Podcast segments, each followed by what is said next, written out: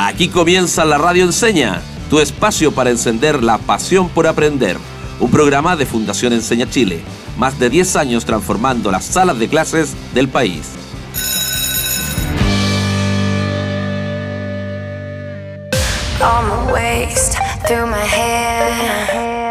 Bienvenidas y bienvenidos a un nuevo programa aquí en la Radio Enseña, tu espacio para encender la pasión por aprender. Mi nombre es Yasari Moreno y como siempre una vez más estoy acompañada de Cristian Belmar. Bienvenidos, queridos auditores, gusto de saludarlos como siempre, feliz de estar acá y estoy ansioso ya, no sé qué pasa, estoy como nervioso. A ver, ¿por qué? Cuéntame, cuéntame. Yo creo que debe ser por el invitado que tenemos hoy. Es muy especial para nosotros. Mira, y justamente en, en, esa línea es que nosotros estamos trabajando las habilidades del siglo XXI. Entonces queremos conversar el día de hoy con Tomás Recar. Cuéntame un poco más sobre nuestro invitado, Cristian. Precisamente por eso estaba nervioso, porque nos acompaña Tomás Recar. ¿Quién es Tomás Recar? Preguntarán nuestros auditores. Él es socio, o más bien uno de los destacados fundadores de Enseña Chile, socio fundador podemos llamarlo, y además lleva 14 años como director ejecutivo. Él es el jefe, ¿ya? Pero él precisamente encarna de alguna manera lo que queremos hablar eh, con nuestros auditores. Más que un jefe, es un líder. Y nos viene a contar precisamente eso, viene a hablarnos de liderazgo. Bienvenido, Tomás. Cristian ya estoy muy contento de estar aquí en la radio porque la radio, la vieja radio que nunca muere, puede llegar a todo Chile, puede hacernos conversar, puede hacernos abrir nuestra mente, abrir nuestro espíritu y aprender, encender esa pasión por el aprendizaje. Perfecto, Tomás. Mira, nosotros estábamos conversando acerca de liderazgo y queríamos en ese sentido preguntarte ¿Cómo fue para ti el encender tu liderazgo, el trabajar el liderazgo en ti para poder iniciar este proyecto de la Fundación Enseña Chile? Muy buena pregunta. Yo creo que se unieron tres cosas em, que yo no llamaba liderazgo y que quizás sumadas son liderazgo. Lo primero que surgió en mí fue un sentido de urgencia muy grande el poder ver a estudiantes que solamente por su lugar de origen tenían menos oportunidades y por ende menos desarrollo, fue algo que me dio un tremendo dolor de guata, por decirlo menos. Recuerdo muy bien haber ido a la cárcel, recuerdo muy bien haber ido al psiquiátrico en Puente Alto y entender que efectivamente personas con el mismo valor que cualquier otra persona, solamente por el lugar de origen tenían menos oportunidades.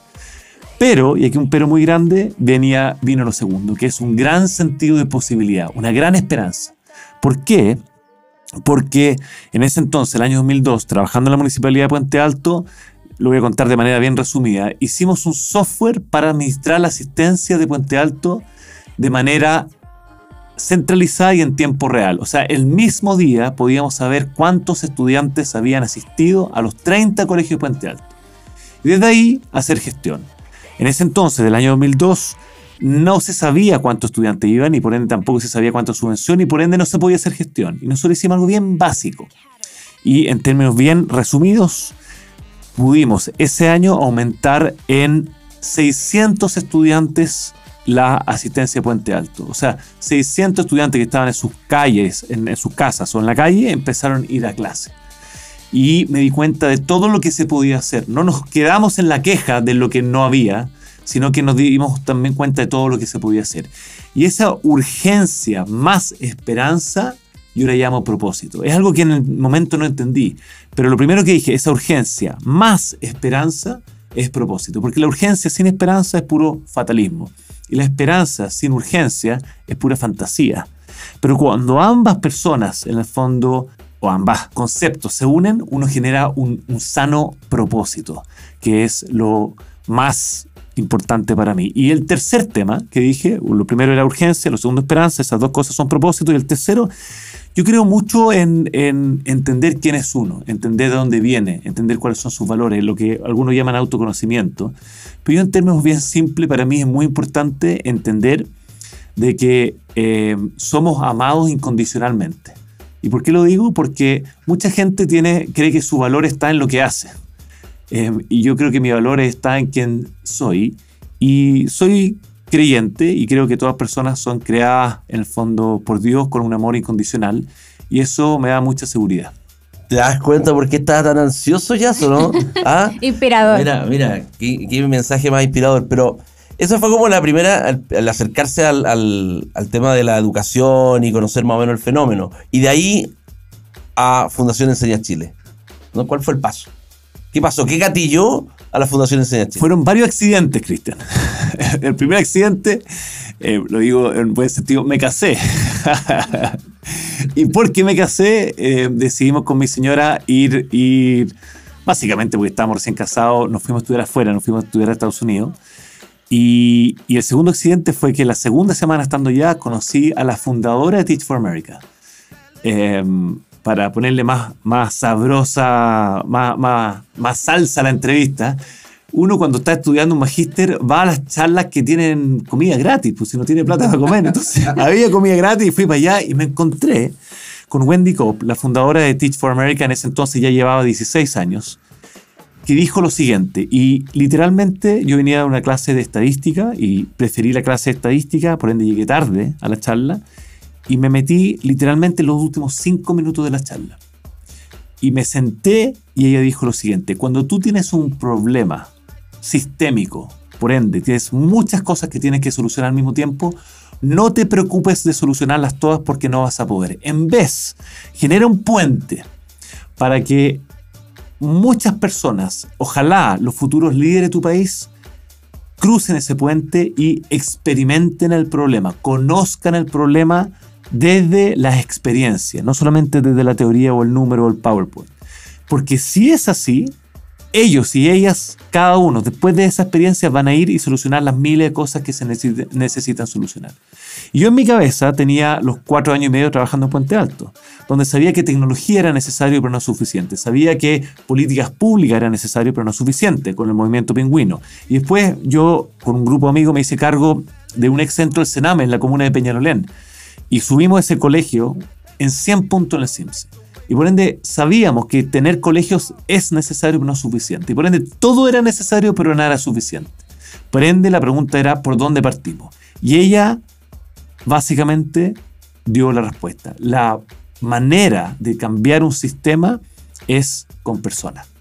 No con ideologías o estructuras, sino que con personas. Y fue tan potente esos, ese minuto que dije que, dijo ella que yo levanté la mano y le dije, reaccioné con una especie de enojo, imagínate, dije, ¿cómo es posible que usted no haya llegado, llevado este programa que usted tiene Teach for America a otros países?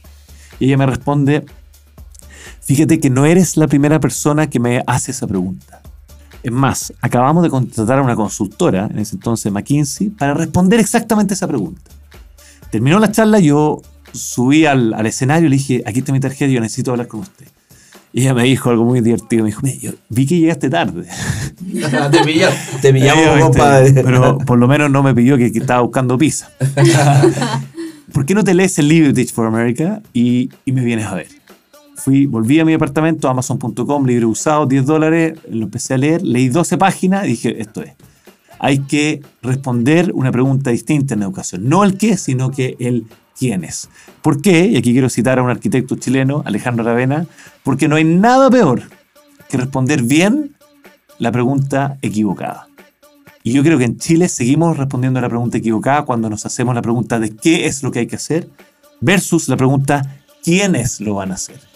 Y por ende, la misión de CENE Chile es introducir al sistema la mayor cantidad de personas, hombres, mujeres, distintas disciplinas, distinto pensamiento religioso, distinto pensamiento político, distinto lugar geográfico, etcétera, etcétera. Porque aquí lo que más falta son manos.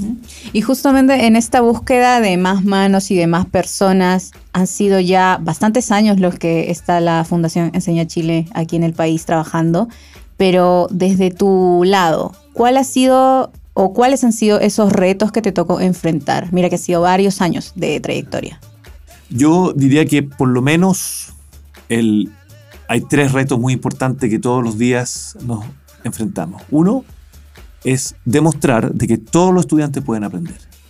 Si hay algo que enciende el fuego en el corazón de las personas que entran en Chile es cuando ven que ese estudiante, a pesar de esas condiciones, tiene todo el talento del mundo para poder aprender. Cuando eso sucede, no hay nadie que nos pare. Y, por eso hay que trabajar muy duro porque aquí lo relaciono con la respuesta anterior. La manera en que enseña Chile introduce personas al sistema no es cualquier persona, sino que es personas que entienden profundamente el problema. ¿Y cómo hacemos para que los futuros líderes de Chile entiendan profundamente el problema? Trabajando a tiempo completo para demostrar que todos los estudiantes pueden aprender. No es desde la teoría, no es solamente desde, desde el número del PowerPoint, digo yo, es desde el trabajo con otras personas en las comunidades. Y en ese trabajo muchas veces hay mucha frustración, porque la, el entorno, el sistema, el contexto es muy duro. Y muchas veces dejamos de creer. Entonces el primer desafío es nunca dejar de creer de que los estudiantes que están delante de nosotros tienen todo el talento del mundo y que es nuestra responsabilidad que aprendan. Y cuando aprenden, el fuego es consumidor, tanto para el estudiante como para la persona que en el fondo está haciendo ese ejercicio docente. Segundo, es el desafío de la diversidad. Es, aquí no sobran manos, aquí faltan manos. Y por ende, aquí se necesitan todas las personas, como dije antes, independiente de su pensamiento político, religioso, socioeconómico, disciplinario, geográfico, etcétera, etcétera. Y hoy día, no solamente en Chile, a nivel mundial, estamos experimentando un problema de, de, división, ¿verdad? De, polarización. Polarización, no de convergencia. Eh, yo creo que hay parte de las redes sociales son responsables de eso. Y, y mantener esta diversidad ha sido difícil porque Chile está pasando un momento convulsionado. Entonces, eso ha sido tremendamente complejo. Y, lo tercero, digo yo, es em, lidiar con las personas y muchas que creen que nuestros profesores no tienen una formación pedagógica. Y yo quiero decir simplemente, no, no que tienen formación pedagógica, tienen mucha formación pedagógica, pero lo interesante es que es distinta. Yo no estoy diciendo que es mejor o peor, pero es distinta. Y no gastamos muchos recursos en esa formación pedagógica, porque ¿cuál es el componente más distintivo? ¿Por qué es distinta y por lo demás es mucho más cara? Es porque nosotros creemos que uno aprende haciendo. Y por ende, la formación pedagógica está muy en terreno. Nosotros tenemos un equipo grandísimo de mentoras que acompañan a estos profesores en terreno. Y ese es nuestro principal recurso además de las evaluaciones, además del encuentro formativo, además del Instituto de Verano, pero generalmente en los medios se escucha de que tienen cursivos de verano solamente estos profesores y no dan cuenta del gran trabajo que hacen nuestras mentores y mentores a lo largo de todo Chile, que dejan el alma visitando a nuestros profesores en la sala de clase, que es donde las papas queman. Lo más importante es lo que dicen nuestros estudiantes. Y a ellos les hemos preguntado siempre, ¿funcionamos o no funcionamos? ¿Qué estamos haciendo bien? ¿Qué podemos cambiar? Porque aunque funcionemos, gracias a Dios, hay muchas cosas que podemos mejorar.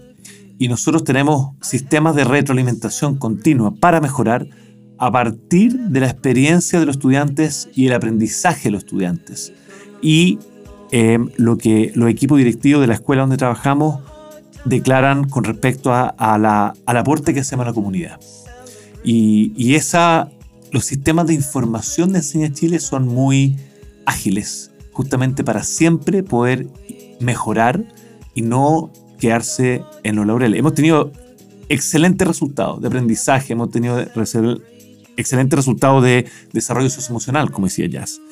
Pero nunca hemos descansado en esos resultados o en la gloria del pasado, sino que siempre entendemos que hay más y mejores cosas que podemos hacer porque nuestros estudiantes así lo meritan.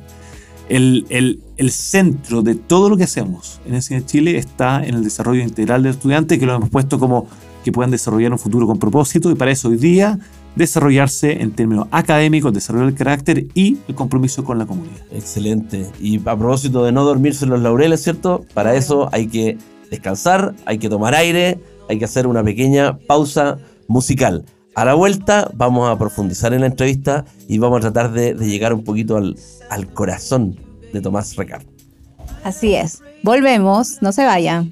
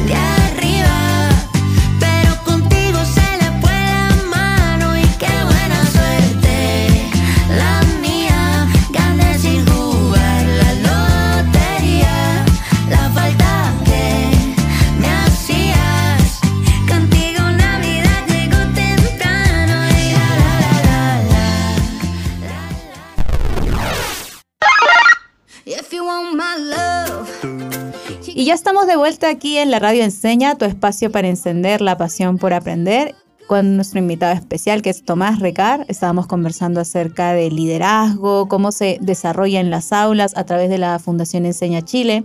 Tomás, y en ese sentido, preguntarte, ¿es lo mismo ser un líder a un jefe? ¿Tú crees que los líderes nacen o se hacen? Digamos, desde la experiencia de Enseña Chile, cómo ha sido el elaborar esta estrategia para que los estudiantes también sean líderes y los profesores también sean como un modelo a seguir de los estudiantes. Muy buena tu pregunta, Jazz, porque yo creo que aquí hay ciertas palabras que generan realidades que son importantes de aclarar.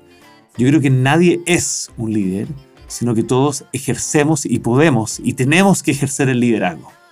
Porque es un líder significa que uno es parte de tu identidad y somos personas comunes y corrientes, ¿verdad? Lo que yo decía en el primer bloque o la primera mitad del programa, profundamente amadas, eso es lo más importante. Tú no eres más valioso o valiosa por ser un líder, sino que eres sencillamente valiosa por, por haber nacido. Y punto. Y todos somos igual de valiosos y valiosas. Sin embargo, todos tenemos y debemos ejercer liderazgo porque todos tenemos una influencia sobre las personas que nos rodean, todos tenemos una responsabilidad en la comunidad y yo hago la siguiente pregunta, ¿eres parte del problema o eres parte de la solución? Y todas las personas eh, pueden y tienen que responder esa pregunta, obviamente algunos con más responsabilidad que otras, pero yo veo mi ejercicio de liderazgo sencillamente como una responsabilidad, un deber, y lo separo de mi identidad, porque yo no valgo más ni menos por mi cargo, sino que valgo sencillamente por haber, yo lo pongo así, somos creados a imagen y semejanza de Dios y punto. Y todos lo somos y por ende todos somos igualmente valiosas y valiosos. Liderazgo, ¿cierto? Una palabra compleja y ejercer liderazgo puede ser aún más. Y es de dulce y a gras. Entonces, en ese sentido, y yo que dije que quería llegar a, como al corazón de Tomás, ¿cierto? Me gustaría que nos compartas, Tomás, ¿cuál es, ¿qué es lo que a ti te, te causa más frustración dentro de este ejercicio de liderazgo? Y también lo contrario, o sea, ¿qué es lo que más te enorgullece hoy en día eh, al ejercer este liderazgo? Uno como que guarda lo, la segunda pregunta y no la primera. y lejos lo que más me enorgullece es, es que hoy día la red de Enseña Chile, básicamente, de hecho ayer hablábamos de, de, de que es parte de, de red de Enseña Chile y, y una red viva, ¿verdad? Donde los estudiantes son el centro y donde, como dije anteriormente, todos los estudiantes han demostrado de que pueden aprender. O sea, ese abrir, ese brillo en los ojos cuando un estudiante aprende es lo que más nos orgullece. Y ese brillo en los ojos los profesores de Chile, lo que hacen, cómo se esfuerzan, la creatividad que tienen, es como un, un, una red que tiene vida por sí misma y que nos sorprende a pesar de nosotros muchas veces. Y lo que más me frustra son las divisiones internas eh, siempre creo que la división es algo que, que, mata a cualquier organismo, que mata a cualquier organización y, y, debemos ser ejemplo, justamente como decía antes, en un Chile que, que, está dividiéndose, yo creo que podemos ser un ejemplo de lo que significa trabajar en equipo. Y eso es algo que tengo mucho cuidado, quiero ponerle mucho esfuerzo eh, y ojalá Enseña Chile sea justamente un ejemplo de red, un ejemplo de trabajo en conjunto, de que uno más uno puede ser tres, aunque la matemática dice que son dos. Y, y eso yo lo he visto enormemente en el cine de Chile y vamos a velar para que así sea. Tenemos Tomás para rato entonces. Tenemos Tomás para rato y, y hay algo que también quiero, como yendo tú dices al corazón, se me viene a la mente entender que los problemas que estamos viviendo hoy día en nuestro país, eh, aquí me voy a poner un poco filósofo, ¿verdad? Pero tienen tres fuentes. Y es importante entender que tienen tres fuentes, no solamente una. ¿Por qué? Pues sin duda hay un problema sistémico. O sea, hay, un sistema que perpetúa ciertas injusticias. Pero si yo solamente creo en eso, dejo fuera algo que es fundamental, que es mi responsabilidad personal. El que no trabaja no come, ¿verdad? Y es importante el esfuerzo personal. Eh, no puede ser que yo pretenda eh, mejorar en la vida si no trabajo y no me esfuerzo. Entonces ahí tengo al menos dos causas. Pero el problema es que hay gente que, cree que solamente depende del esfuerzo personal y que no hay nada sistémico. Y yo creo que hay que tener esas dos causas presentes y una tercera, que cuál es, es las cosas que no controlamos.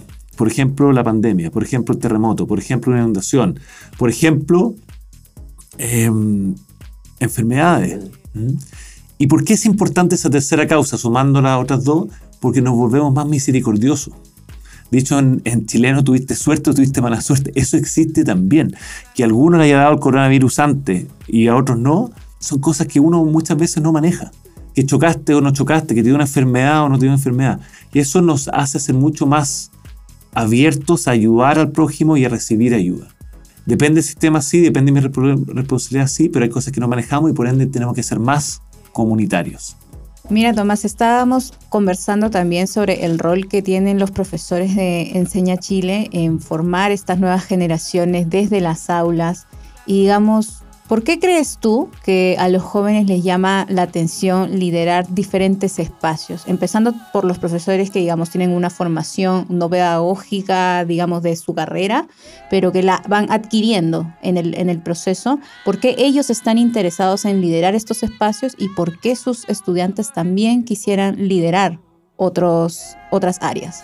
Bueno, eh, ayer justamente veíamos cifras bastante impactantes de nuestros estudiantes que han sido consistentes en los últimos 10 años, que es la creencia de que el sistema educativo es lo que te da movilidad social.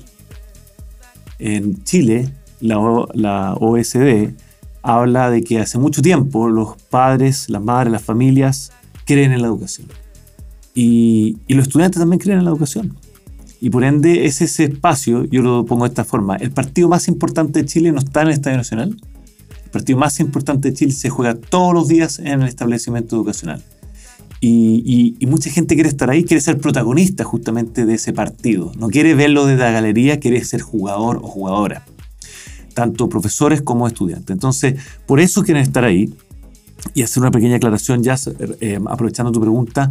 Recuerden que muchas facultades de educación le dan el título de pedagogía a un ingeniero con un año de formación, porque ya tienen en el fondo su profesión.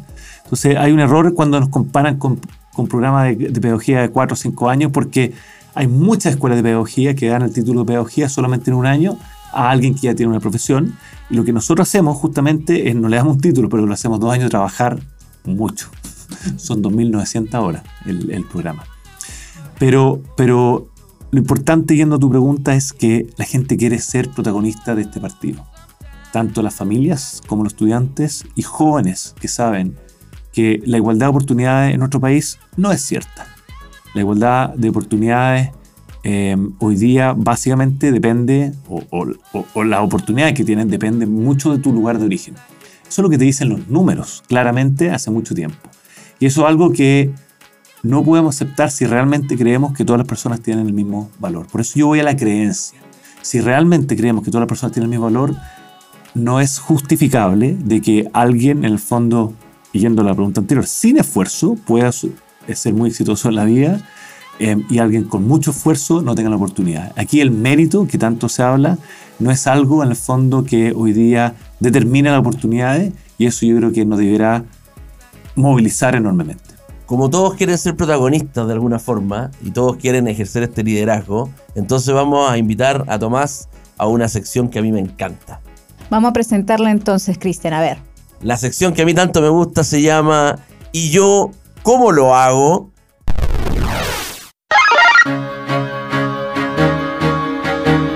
Entonces vamos a pedir a Tomás que nos entregue algunos tips para quienes están escuchando y quieren ejercer liderazgo. Tienen a lo mejor en mente un proyecto, tienen en mente una, una idea, algo que vieron en la calle y dijeron, yo a lo mejor puedo hacer algo, encontrar una, una problemática. Entonces quieren contribuir a mejorarla o a resolverla. Entonces, ¿qué les podemos decir para que eh, sean o ejerzan un buen liderazgo? ¿Cierto? Bueno, tú de cierta manera lo diste en la, en la respuesta. Lo importante aquí es enamorarse del problema y no la solución. Hay gente que le encanta, en el fondo, resolver algo porque le, le gusta la tecnología. O le encanta resolver algo porque le gusta ganarse un fondo concursable. Y eso está muy bien, pero eso es una etapa posterior. Lo más importante en la vida es poder entender el problema para poder solucionarlo. Por eso Einstein decía, si yo tuviera 60 segundos para responder un problema del cual dependiera mi vida, gastaría 55 segundos en hacer preguntas. Entonces, asegúrate, Cristian, cuando tú quieres eh, resolver algo, que entiendes muy bien el problema. Haz la primera, la segunda, la tercera, la cuarta, la quinta, hasta la décima pregunta para que entiendas profundamente, no superficialmente, cuál es ese problema. Y de ahí solucionarlo va a ser relativamente simple según la palabra de Einstein, necesitas solamente 5 segundos de 60 si es que gastaste los primeros 55 segundos en hacer las preguntas adecuadas. Perfecto, Tomás. Y otros tips quizás para aquellas personas que en el fondo de, su corazón sienten que son líderes, pero quizás alrededor no están reconocidos como tal o no saben qué más hacer para llevar a cabo sus proyectos o que piensan que es necesario el dinero o los contactos para salir a flote. Bueno, ahí vuelvo a reiterar de que, que su identidad, por favor, no sea, mucha gente dice soy emprendedor o soy emprendedor social o soy líder tú eres una persona de carne y hueso igual y tu valor no está en lo que haces, sino en quién eres. Eso para mí es muy importante porque te voy a dar un, dato que, pude eh, leer muy tempranamente antes de hacer en Chile, que la disciplina o la carrera con más divorcio en, en todo el mundo es el emprendedor social. ¿Por qué? Porque se cree el cuento. Entonces no hay que creerse el cuento, ¿verdad? Hay que enamorarse, como dije antes, del problema. Pero segundo, ya siguiendo su pregunta, va a ser siempre difícil y la perseverancia, en el fondo, el que, el que, el que la sigue la consigue, como decía mi abuelo. El que la sigue la consigue. Y, esto toma mucho trabajo. O sea, la gente dice, pero ¿cómo duras 14 años en Enseñar Chile? Digo, recién estoy partiendo. ¿Verdad? O sea, cuando uno tiene una visión tan grande como un día todos los niños, niñas y jóvenes tendrán educación de calidad, 14 años no es nada. Entonces muchas veces uno se frustra porque no me resultó. Y estamos acostumbrados, claro, en un minuto caliento la comida. A la inmediatez. A la inmediatez. Somos una cultura que se ha mal acostumbrado a la inmediatez. Y yo creo que ahí yo pondría una voz de alerta muy grande. Entonces, no solamente el tema de identidad, no solamente el tema de entender bien el problema, hacerse experto en hacer preguntas, no en dar respuestas. Pero me preocupa enormemente el tema de la inmediatez. Las redes sociales, la tecnología tienen tremendas ventajas, pero también puntos ciegos y una de esas es que nos hemos acostumbrado. El TV cable, si no te gusta, lo cambia. Yo tenía que esperar, me acuerdo, estaba enfermo y tenía que esperar hasta las 11 para que partiera el, angelito de Canal 13. Ah, para, un programa de televisión que era, con todo respeto, más o menos nomás. Hoy día todo es, instantáneo, tú puedes viajar tanto parte del mundo, te ah, ah, conectas, aprietas un botón y puedes hablar con China. Tiene grandes ventajas eso, pero no te olvides que no porque, como dice, em, no porque uno se levanta más temprano, amanece más temprano. Y, hay, procesos que necesitan tiempo. Y ese tiempo es fundamental para la madurez, para el desarrollo y la sanidad justamente de ese proceso. Con esas sabias palabras, ¿cierto? Nos vamos a despedir. Ya llegó la hora, estamos pasados incluso. Eh, sin antes dar las gracias, de verdad, Tomás, por hacerte un espacio en tu apretada agenda. Eh, agradecemos tus palabras, creo que nos has dado luces claras de cómo se construye un líder, o más bien cómo este líder toma realmente y se empodera de su rol, ¿sí? porque como tú lo has dicho, hay que seguir siendo quien es, pero tienes que ejercer un buen liderazgo. Se trata de lo que hago y no de quién soy. Me quedo con esas palabras y con... No, se trata de quién eres y no de lo que haces. exacto. Y eh, con la misericordia, me gustó también esa palabra. Creo que es algo que la hemos olvidado un poquito. Creo que en la misericordia nos hemos olvidado un poquito. Así que muchas gracias. Agradecemos a todos nuestros auditores. Así es, muchas gracias por su sintonía en las más de 90 radios que nos están pasando aquí a lo largo de, de Chile. Y no- con nosotros será hasta el próximo programa de la Radio Enseña. Y recuerden, disfruta aprendiendo. Y aprende disfrutando. Hasta la próxima. Chao, chao. Gracias, chao, chao. Termina así otro capítulo de la Radio Enseña. Nos encontraremos muy pronto. Disfruta aprendiendo y aprende disfrutando. Hasta la próxima.